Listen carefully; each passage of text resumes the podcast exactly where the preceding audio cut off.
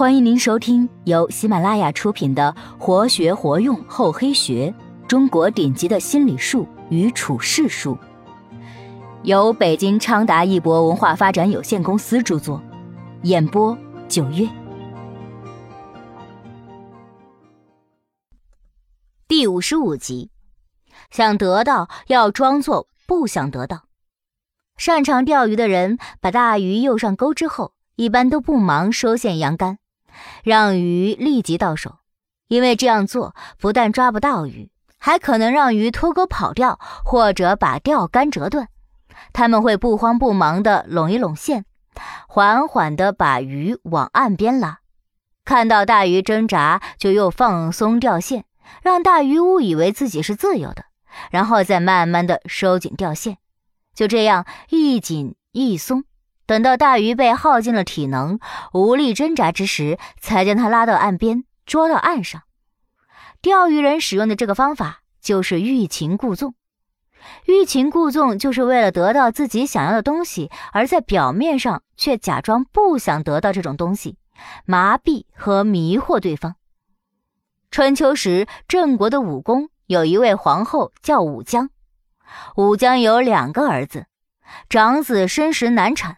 武姜受到惊吓，差点丧命，因此他给此子取名武生，非常不喜欢他。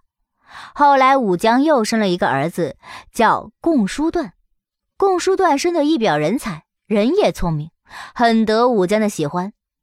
武生是长子，自然将来能继承王位，但武姜却不断在武功面前夸赞段，希望武功能改立太子。武功二十七年。郑武公病危，武姜欲请武公立段为太子，武公不同意。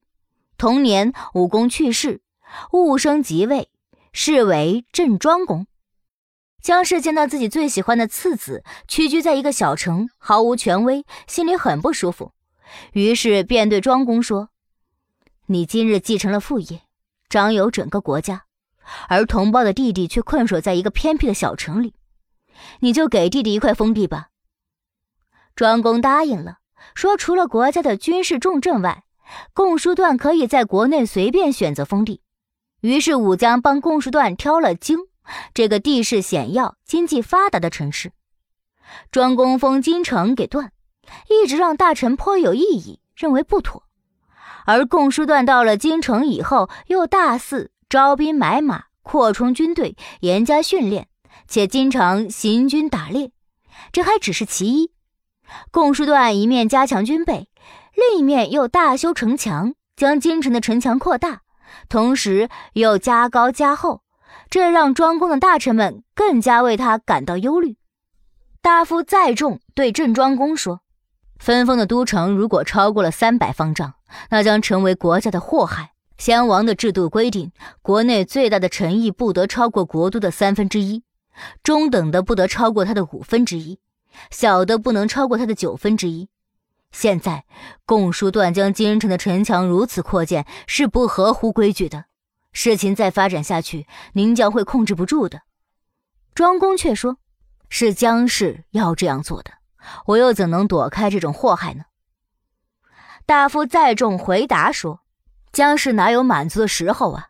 不如及早处置，别让祸根。”滋长蔓延，以免除后患。蔓延开来的野草尚且不能铲除干净，何况是您受宠爱的弟弟呢？郑庄公这时才说了一句：“多行不义必自毙，自孤待之。”过了不久，共叔段将原来属于郑国的西边与北边的边邑也划归己有。事后，他又明目张胆地将两边的边邑改为自己统辖的地方，一直扩展到了岭岩。子封感到很是惊慌，就跑去对庄公说：“我们可以行动了。共叔段的土地在不断的扩大，那就会占据更多的人口，势力也将更加扩大。到那时候，可就难以对付了。”可是庄公仍然不动声色地说：“做不义的事情，得不到人民的拥护。”越是土广人众，他将会灭亡的越快。共叔段修治城郭，聚集百姓，修整盔甲武器，准备好兵马战车。郑庄公恰好要到周天王那里去，于是姜武认为机会来了，便秘密派人带信给段，约他在五月初起兵袭郑。这时已是四月下旬，公子吕将姜氏派来送信的人抓住，并搜获了姜氏写给段的密信。庄公看了密信后说：“自作孽的人必将自食其果。”便另外差遣一名心腹，假称是姜氏的亲信，把信送给共叔段，并得到共叔段的回信，说即决定在五月五日起事，请于城楼上竖起一面白旗，以便接应等语。庄公将共叔段反叛的回信拿在手中，大喜道：“证据在此，看你还有什么话好说。”庄公立即入宫辞别母亲，率领仪仗队浩浩荡荡的出发了。而公子吕也已经将兵马悄悄部署在金地附近。再说那共叔段，自从接到姜氏的密报，便开始准备。他派儿子公孙华到魏国去借兵，自己动员所有蜀军，假托庄公出国前往都城监政。冀齐靠军之后，得意洋洋地向都城进军。共叔段出城不久，公子吕即乘京城空虚之际，轻松占领京城，并出榜安民，揭发共叔段图谋叛乱的阴谋。得到京城失陷消息的共叔段，赶紧率兵回返，准备攻城。可是军心已经开始动摇，士兵们交头接耳，议论纷纷，都说共叔段心怀不轨，要篡权叛乱。顷刻之间，兵士散去大半。这下共叔段着了慌，便率领残兵跑到燕城去，想再重新招兵买马，以图东山再起。不料庄公早已提前占领了燕城，此路行不通，不得已又跑回自己过去的封地共城去闭门坚守。但庄公和公子吕的两路大军已将共城团团围住，区区一个小城无险可守，怎抵挡得住两路大军的夹攻呢？这时，共叔段感到已无路可走，只好自刎而亡。郑庄公听到弟弟自杀的消息，立即抱尸痛哭，抱怨弟弟不应该自杀。纵使犯了错误，做哥哥的也会原谅他的。他的举动引起了大家的注意，再一次赢得了人心。大家都认为他是一位好兄长，庄公的地位从此得到了进一步的巩固。春秋将这一事件记载为。郑伯克段于鄢。